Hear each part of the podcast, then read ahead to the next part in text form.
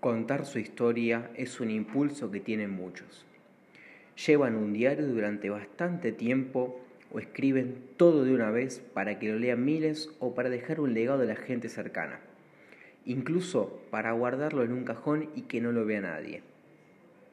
Con el propósito de ofrecer su propia versión de la historia a los demás o por la necesidad de contársela a sí mismos. Dicen algunos que escribir cura Mientras redactaba este libro, me repetía, no sé si me está curando, pero me está doliendo. Como cuando tenés una herida y le tirás alcohol para limpiarla y te arde. Eso sentí en todo el proceso. Me ardía el alma. Tenía, además, miedo. Porque iba a contar cosas que involucraban a mi familia, a mis amigos, y no quería lastimarlos. Por eso, lo primero que quiero decir aquí es que todas las personas que aparecen en esta historia, por unas pocas líneas o unas cuantas páginas, dejaron una huella importante en mi vida. Pienso en todas ellas con orgullo. Las siento parte de mi realización personal, esa que aún no está completa, que sigo intentando día a día.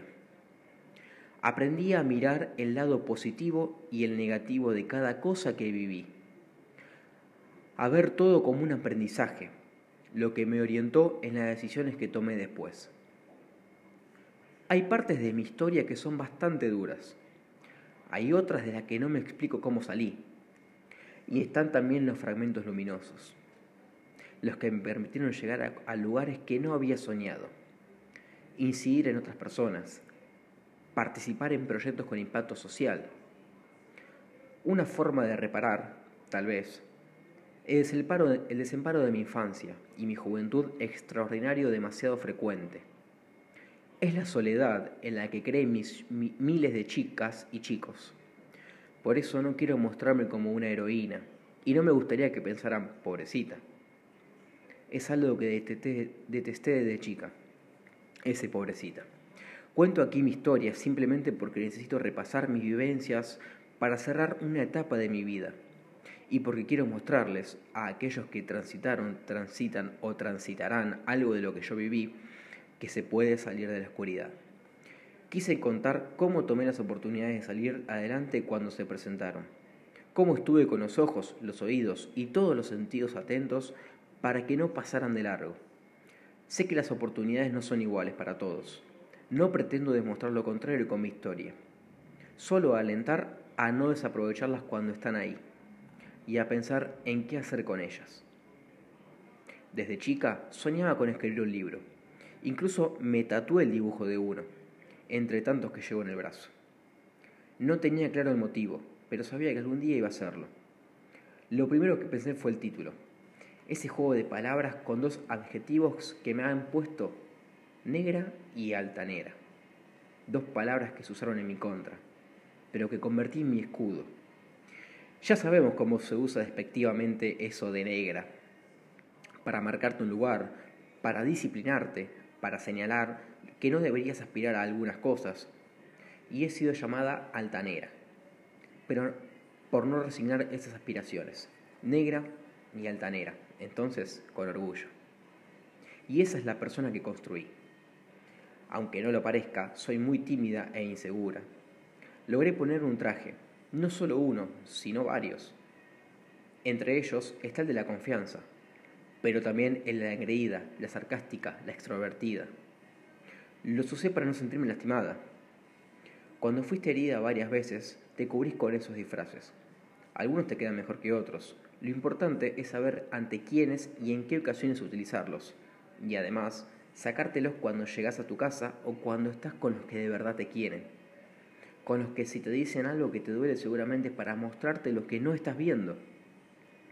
Hay que saber sacarse el traje y convertirse en servidora, hermana, confidente y en lo, y en lo que el otro necesite. Y también tener en cuenta que las vestimentas pueden descoserse, achicarse o desteñirse. En el proceso de reconstruir la historia propia pasa mucho de eso y al que crea que es solo una muestra de vanidad, le invito a que haga el intento y me cuente. Enfrentarse a uno mismo debería ser, sobre todo, acto de humildad, porque es difícil. Al principio me dije, vamos, Eve, escribí. Pero frente a mí había una gran laguna. Pensé, es un fracaso. No recuerdo nada. Hasta que empezaron a llegar los recuerdos. Y esa laguna se llenó de peces de todos los colores. Algunos más lindos que otros. Incluso había pirañas. En esta pesca de recuerdos puede salir cualquier cosa. La más linda, la más fea, la más triste y la más divertida. Y también puedes pescar oportunidades, así como desarmar malentendidos. Por ejemplo, aquello que me han dicho varias veces, el fútbol te salvó. Y no, ahora que puedo manejar yo las palabras, quiero decir que el fútbol fue una herramienta como cualquier otra. Lo que yo quiero escribir es me salvé yo. Porque las negras, las negras sin recursos y olvidadas, tenemos hambre un hambre que a veces es de comida, pero también de más cosas. Tiene que ver con sentirnos miradas, no ser invisibles o insignificantes. Creo que desde mi infancia quise eso, que me miraran. Y cada vez que me caía y me alejaba de esa atención me levantaba más fuerte. Cuando hablo de atención hablo de respeto, de igualdad y también de amor, porque hasta eso a veces está denegado para nosotras en algunas ocasiones. Tal vez sea la razón por la que hago este libro, para poner la mirada en las chicas como yo, las que somos carne de cañón, las que vivimos en peligro desde niñas y sin saberlo, las que tomamos un tren y dos colectivos para ir a bailar a la capital, las que sufrimos la violencia que nos hicieron creer que merecíamos, las que para dar un paso adelante pagamos el precio de los abuelos, de los abusos de poder, perdón, y de los otros, las que a veces nos preguntamos cómo llegamos vivas hasta acá, las que lloramos y reivindicamos a las que no, las que nos pusimos de pie y aprendimos a hermanarnos, las que todavía nacen con el destino marcado, el techo puesto. Para las negras como yo, con todo mi amor. Este fue un extracto de la introducción de Alta Negra, libro de Evelina Cabrera.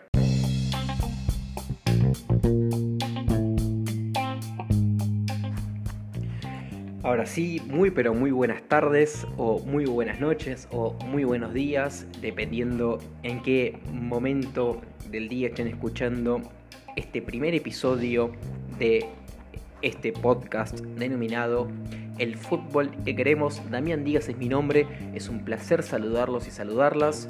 Em, la lectura que tuvimos al, inicio de este primer capítulo fue del el libro eh, Alta Negra. Eh, Fuerza, Perseverancia y Liderazgo, escrito por la presidenta de AFAR, Evelina Cabrera. Em, vamos a hacer estas lecturas en cada episodio de cada eh, podcast. Voy a ir alternando entre distintos libros, distintos capítulos. Es por eso que eh, si querés que lea algún libro en específico, alguna sección en especial de alguna revista, de alguna nota periodística que, eh, que veas que pueda sumar a este podcast dedicado sumamente al fútbol femenino argentino. Te pido que me lo hagas saber a través de mis redes sociales que van a estar en la descripción de este podcast. si no las ves, por, te las digo. En, Instagram me pueden seguir en arroba con doble z bajo mega. Eh, y en, Twitter me pueden seguir eh, como arroba Damián con 2N un bajo. Bien, como bien, como dije ya en la introducción de este podcast, que si no lo escuchaste, eh, lo vas a tener un poquito más, más arriba dependiendo de la, de la plataforma en la cual estés escuchando este capítulo. este es un espacio dedicado 100% al fútbol femenino la idea es que además de mi palabra, eh, también haya declaraciones de jugadoras, eh, historias de jugadoras contadas por eh, ellas mismas, ¿por qué no? y todo lo que, lo que colabore en la lucha por un fútbol más igualitario, si se quiere de este torneo semiprofesional. Y digo semiprofesional porque todavía no es profesional, ¿sí? lo, que, lo que se dice en los medios o lo que se dice eh, de la gente que cubre para los grandes medios, que es un torneo profesional. Bueno, no, no, no es un torneo profesional. No es un torneo profesional por distintas cosas. En principio, sí, porque hay una desigualdad em, salarial muy grande, muy grande con respecto a, los equipos masculinos, em, porque no tienen las eh, infraestructura eh, adecuada a unos clubes. Eh, otros clubes la tienen, pero no permiten que sus equipos femeninos jueguen ahí. estoy hablando de los estadios principales, sí, hay muy pocos equipos que actualmente disputan todos sus partidos en, em, en estadios principales, perdón. Hay equipos como Boca, como Racing, eh, que han disputado uno o dos partidos, eh, no mucho más que eso. Eh, y creo que este es un espacio un poco para que se vaya pensando un poco más en esas cosas Em, y por sobre todas las cosas, para la gente que no lo conoce, al fútbol femenino, que no conoce los equipos que hay, que no conoce las jugadoras que hay, que no conoce un poco la historia del fútbol femenino, bueno, a través de esta lectura de los libros, a través de la información que puedo aportar yo, a través de los testimonios de las jugadoras y dirigentes del... Eh, del, fútbol femenino, eh, vamos a, intentar nutrir un poco eh, a la cabeza de algunos y algunas que capaz todavía no, no están muy amigades con em, lo que es el fútbol eh, femenino. Dicho esto, pasamos un poco a hablar del torneo Rexona, el torneo semiprofesional eh, femenino de la historia, torneo que lidera, que lidera Boca Juniors con 40 unidades. ¿sí? Eh, estamos transcurriendo, mejor dicho, ya finalizó la fecha 15 del torneo, son 17 fechas, pero Boca todavía no es campeón todavía no es campeón, no solo porque faltan dos fechas, sino porque este torneo, eh, como los torneos amateurs femeninos, eh, se dividen por zonas. ¿Qué quiere decir esto? Eh, nosotros ahora estamos jugando la zona em, clasificación, ¿sí? de las cuales los 17 equipos que integran el torneo Rexona juegan entre ellos, ¿sí? partidos de ida nada más, es decir, un solo partido. Em, luego de la fecha 17, que es dentro de dos fechas, eh, se divide en dos zonas. Es la zona campeonato, que van a jugarla del 1 al octavo, y la zona permanencia, ¿sí? que la van a jugar desde el noveno puesto hasta el decimoséptimo puesto. Dicho esto, creo que es un poco para entender eh, cómo se maneja el torneo femenino aquí en Argentina. Em, paso a contarles que el equipo que sale campeón de la zona campeonato, ¿sí? de la zona campeonato, partidos que se van a jugar ida y vuelta, ¿sí? ida y vuelta, em, va a ir el equipo campeón, ¿sí? irá a la Copa Libertadores que se jugará a no ser, a no ser que este virus que acecha en todas partes del mundo y en cada vez más partes del mundo, estoy hablando del coronavirus, no postergue ningún eh, torneo, en este caso estoy hablando de la Copa Libertadores Femenina, eh, que bueno, en caso de que no se suspenda o no se postergue, la jugará el equipo campeón del torneo Rexona. Les voy a pasar a comentar un poco los números de, los equipos, eh, de los equipos de los primeros ocho, vamos a hacer eh, así no es tan extenso, la idea es que no sea muy extenso eh, los, capítulos para que sean escuchables y sean eh, atrayentes más que nada y que la información quede, por sobre todas las cosas, que la información quede porque no sirve nada hacer dos horas de podcast para que la información no quede. por eso voy a pasar a decir que Boca Juniors, como ya dije, posee 40 unidades, tiene 14 partidos jugados, y 13 ganados. Atención, 13 partidos ganados. Em, y uno solo empatado que fue ante la Guay Urquiza eh, por 1 a 1. Y escuchen este dato un tanto curioso o anormal si se quiere. Em, Boca posee 67 goles a favor, lo cual es mucho, lo cual es mucho, y tan solo, tan solo, 7 goles en contra. ¿eh? Es una gran diferencia con respecto a capaz lo que estamos acostumbrados a ver en em, los equipos masculinos. Em, estoy tomando mate, ¿sí? Para los que ya me conocen y estén escuchando este podcast, ya sabrán que soy de mucho tomar mate. Para los que no me conocen, bueno, soy de mucho tomar mate.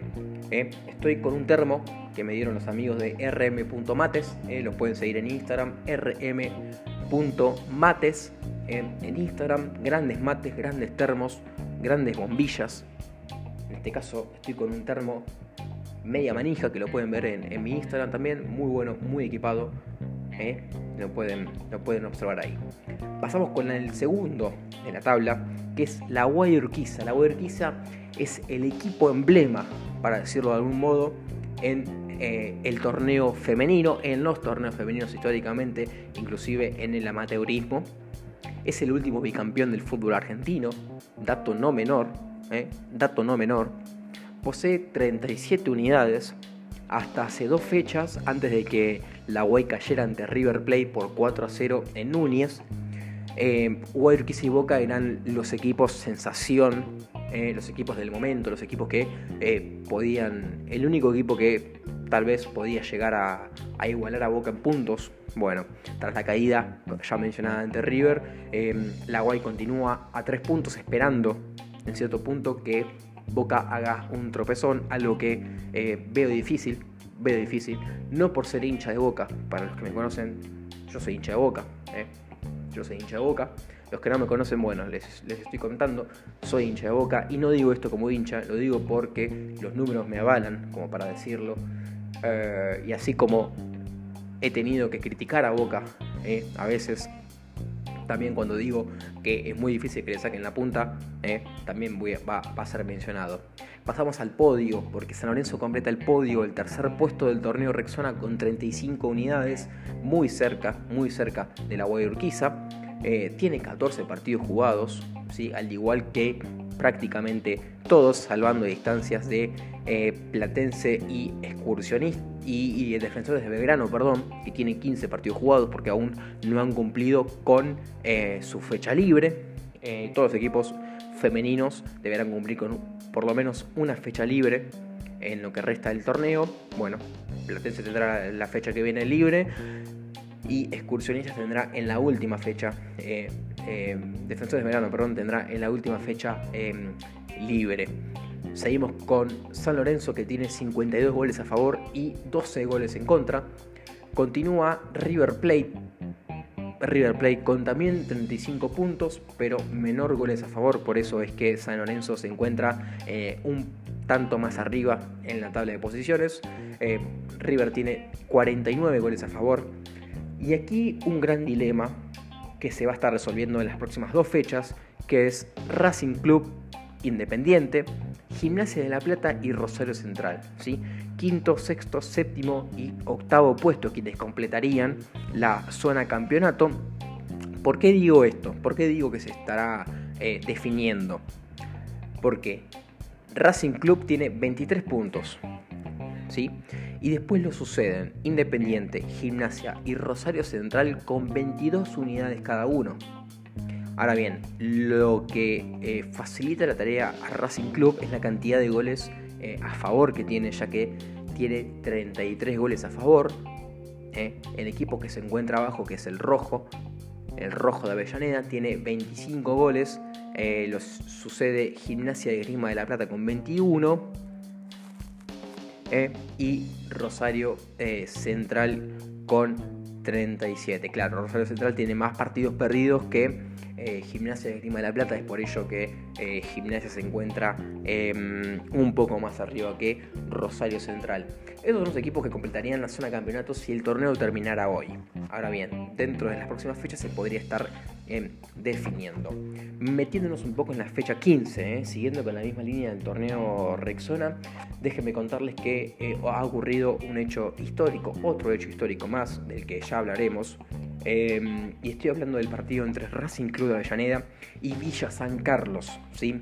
Porque el Racing Club de Avellaneda ha decidido para este partido, para este encuentro ya disputado, que se abrieran las puertas del cilindro de Avellaneda para que ellas puedan jugar un partido. Un partido en la era semiprofesional, un partido oficial, ¿eh?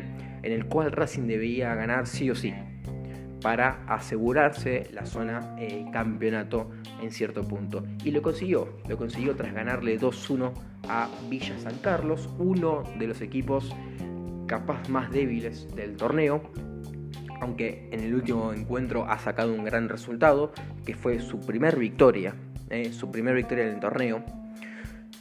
Eh, los goles eh, de Racing los convirtió Belén Spenig y Micaela Adorno. ¿Por qué digo que se jugó el segundo partido en el cilindro de Avellaneda? Porque el 25 de noviembre del 2017, ¿sí? todavía en el amateurismo, el, fútbol se hizo semiprofesional a fines del 2019, septiembre de 2019.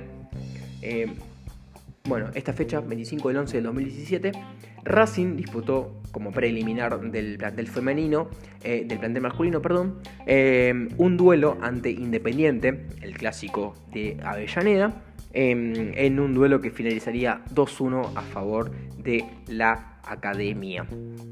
Otro gran resultado que tuvimos eh, en esta fecha 15 fue el de Boca ante Platense. Boca que visitó eh, a Platense allí en, Vicente López. Eh, un duelo que, que iniciaría perdiendo el club Geneise tras el gol muy temprano, al minuto de juego, de Agustina Donato. que luego Fanny Rodríguez, quien en ese partido convirtió otro triplete más para su historia. Recordemos que Fanny Rodríguez fue quien convirtió también el primer triplete en, eh, con la camiseta de Boca en el Boca River de la fecha 1 del torneo Rexona que se jugó en la Bombonera.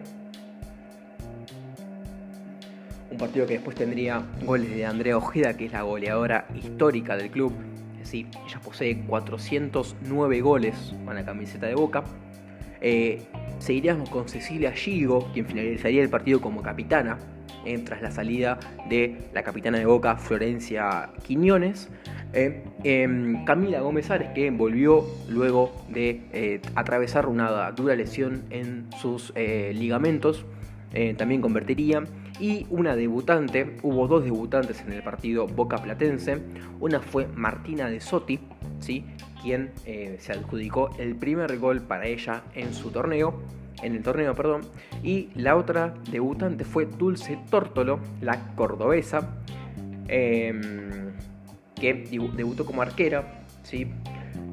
Hubo estos dos debuts, uno cree, ¿no? Porque el jueves pasado, a, este, a que se dispute este partido Boca Platense, eh, las Gladiadoras, así es denominado el equipo femenino de Boca Juniors, em, viajó a Chile para enfrentarse por la noche alba, se denominó así el, el mini torneo, a un único partido, ante Colo Colo, ¿eh?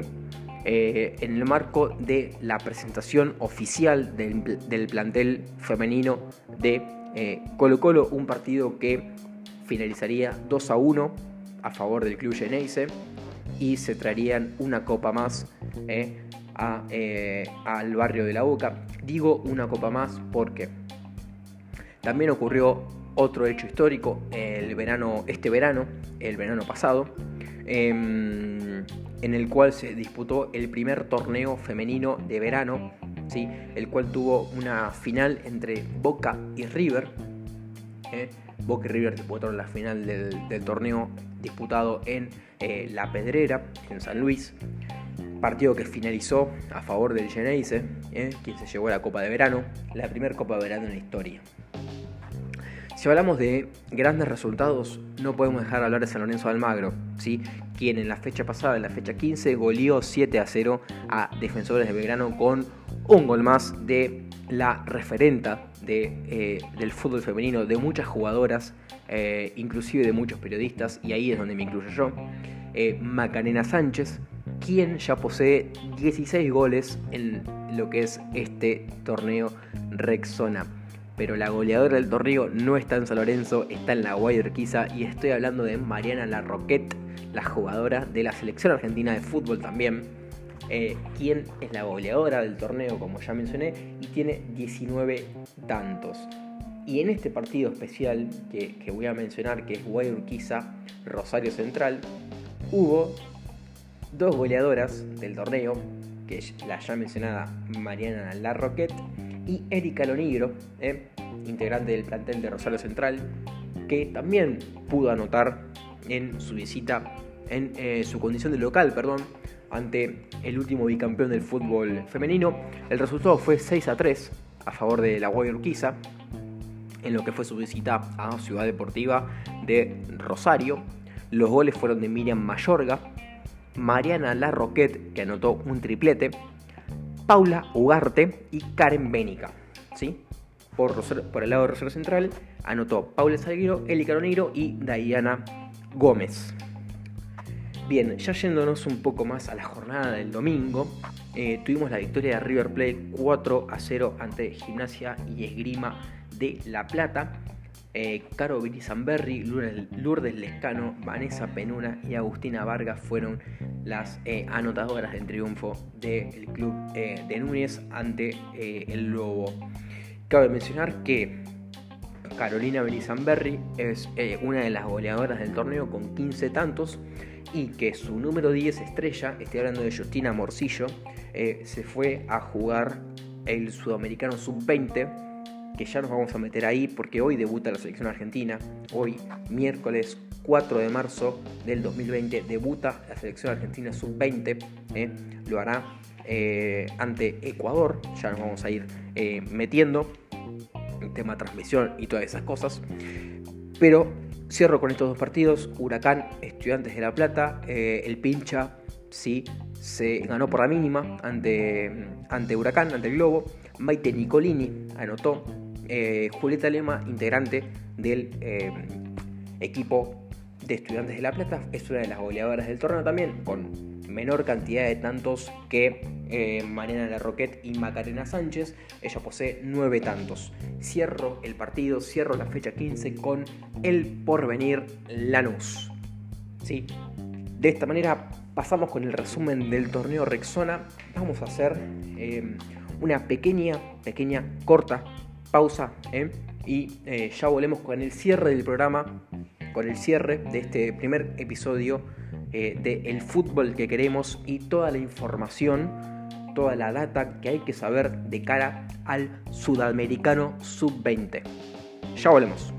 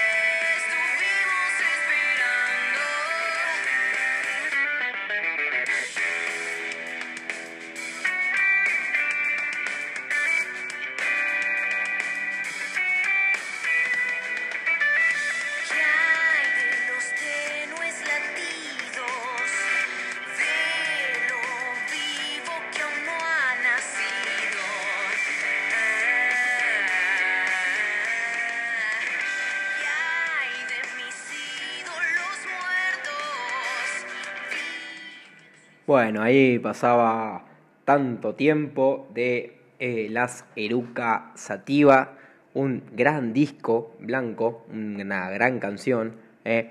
Eh, estamos en la segunda y, última etapa de este primer episodio de El fútbol que queremos, con la conducción, producción, diagramación y todo eh, mío por, por el momento. El único integrante de este plantel soy yo. Y bueno, todos ustedes también que están colaborando del otro lado. Eh, recuerden, recuerden que la idea de este podcast es hacerlo entre todos y todas. Es por eso que si tienen alguna idea em, y quieren proponerla aquí en el programa, no hay ningún tipo de inconvenientes. Me pueden escribir a mis redes sociales, eh, arroba díaz con doble z y un bajo mega por Instagram y por Twitter, arroba damián con dos n y un bajo díaz. Bien, vamos a cerrar con el sudamericano sub-20 que se va a estar jugando a partir de hoy, miércoles 4 de marzo. Em, un sudamericano sub-20 que se va a estar disputando en la provincia de San Luis y San Juan em, eh, hasta el 22 de marzo. Eh, un sudamericano sub-20 que otorgará dos pasajes al Mundial sub-20. Obviamente que está sujeto a lo que suceda de aquí al inicio del Mundial Sub-20 con el tema del coronavirus. Eh, el Mundial se disputará entre Panamá y Costa Rica en este año también de Juegos Olímpicos, también de Juegos Olímpicos que hasta el momento están en duda, eh, están en duda. Argentina que le tocó un grupo accesible, a mi gusto accesible, está en el grupo A integrando, integrando eh, con Colombia, Venezuela, Ecuador y Bolivia. Estos partidos ¿sí? del Grupo A se van a estar jugando todos en el estadio del Bicentenario ubicado en San Juan. Hay transmisión, ¿eh? esto hay que saberlo, hay transmisión oficial. DirecTV va a estar transmitiendo los partidos del Sudamericano, así que todos y todas los que tengan DirecTV van a poder disfrutar de este Sudamericano Sub-20.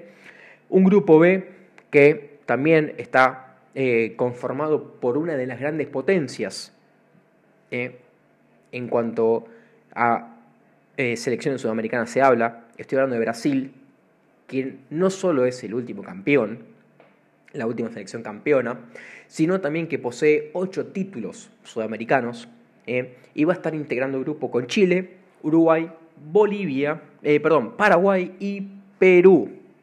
¿Sí? Un grupo, bueno, más que, más que accesible para Brasil, sin lugar a duda. Y em, bueno, como ya mencioné, van a poder disfrutar, vivir eh, y sentir estos encuentros por la pantalla de DirecTV Sports. Eh, no me quiero extender mucho, no me quiero extender mucho. Eh, voy a pasar a mencionar a las convocadas a este sudamericano sub-20 por el director técnico Carlos Borello. La lista la encabeza Ariana Álvarez, proveniente de eh, San Lorenzo de Almagro. Aldana Narváez, del Social Lux. Milagros Otazú, eh, del Racing Club de Avellaneda. Maricel González, de la Guay Urquiza. Milagros Díaz, Mili Díaz, de, proveniente de Gimnasia y Grima de la Plata. Eh, Juliana González, junto con Nicole Hain del Club Atlético River Plate. Eh, y aquí tenemos la primera de la lista eh, que eh, juega en un club del exterior. Estoy hablando de Francesca Doctors, juega en, el, en, la Universidad de Northwestern en Estados Unidos. seguimos con Brisa de Angelis, proveniente del Renato Cesarini. Seguimos con la gran Dalila Hipólito, gran jugadora proveniente del La Urquiza. Eh, seguimos con Martina del Treco, proveniente de River Plate. Julieta Blanco, eh, también club de donde viene em, em, Milagros Díaz. Estoy hablando de Gimnasia de Grima de La Plata. Seguimos con Melanie Torales eh, de Lanús. Belgrano de Panamá va a ser representado por Loana Bernhardt, la Urquiza que sigue metiendo integrantes, integrantas en este em, Sudamericano Sub-20. Estoy hablando de Diana Falfán. Seguimos con Paloma Fayano del Racing Club eh, de Avellaneda. Y aquí otra que juega en el exterior, en Estados Unidos, eh, la, en la Universidad de Gonzaga, en Estados Unidos, Sofía Brown, Justina Morcillo, quien ya la mencionamos en este episodio del podcast, una eh, de las grandes figuras de, em, de, River Plate y de la selección argentina, Catalina Primo, también proveniente del La Urquiza, Victoria Costa, que representará a la selección en nombre del club Rayo Belecano, Rocío Vázquez de San Lorenzo y completamos la lista con un integrante más del Club Atlético River Plate, Melina Milipil. Eh, Melina Milipil está cerrando esta lista de Carlos Borelo para disputar el Sudamericano Sub-20. Y ahora sí, vamos a ir un poco cerrando el programa con el torneo femenino de reserva que se empezó a jugar este año. ¿eh? A partir de este año empezaron los em, torneos de reserva y quiero decir que Boca se está enfrentando a Lanús en el predio de Valentina Ancina. Ya está disputándose el partido hace escasos minutos que ha empezado el encuentro y la fecha 9, estamos transcurriendo la, la fecha 9 del torneo de reserva, la completan Banfield Rosario Central, Argentino Junior Platense, Guayurquiza Vélez Arfiel, Independiente Gimnasia de Grima de la Plata, Estudiantes de La Plata contra Social Atlético Televisión, Tigre, Huracán, Villa San Carlos San Lorenzo y River Plate frente al Racing Club de Avellaneda. Cabe destacar que River, Racing y Boca son los tres primeros de, este torneo.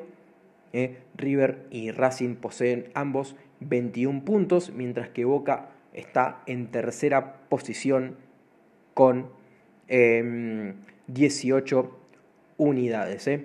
Eh, toda la información sobre el fútbol femenino la tenés acá, en el fútbol que queremos.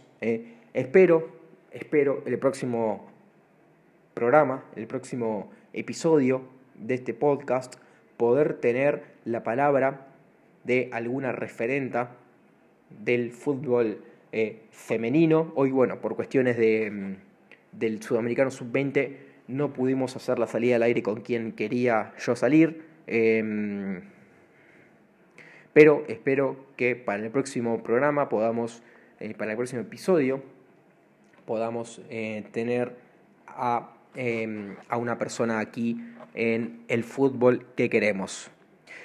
Recuerden, Argentina, Ecuador, hoy, 21 a 15 horas, por la pantalla de DirecTV Sports, eh, por el torneo sudamericano sub-20 femenino de fútbol en el estadio Bicentenario de San Juan. Amigos, amigas, nos veremos, eh, espero que muy pronto con el cierre de este torneo Rexona y toda la información del Sudamericano Sub-20. Les mando un fuerte abrazo, un gran saludo y recuerden que el fútbol es el que queremos.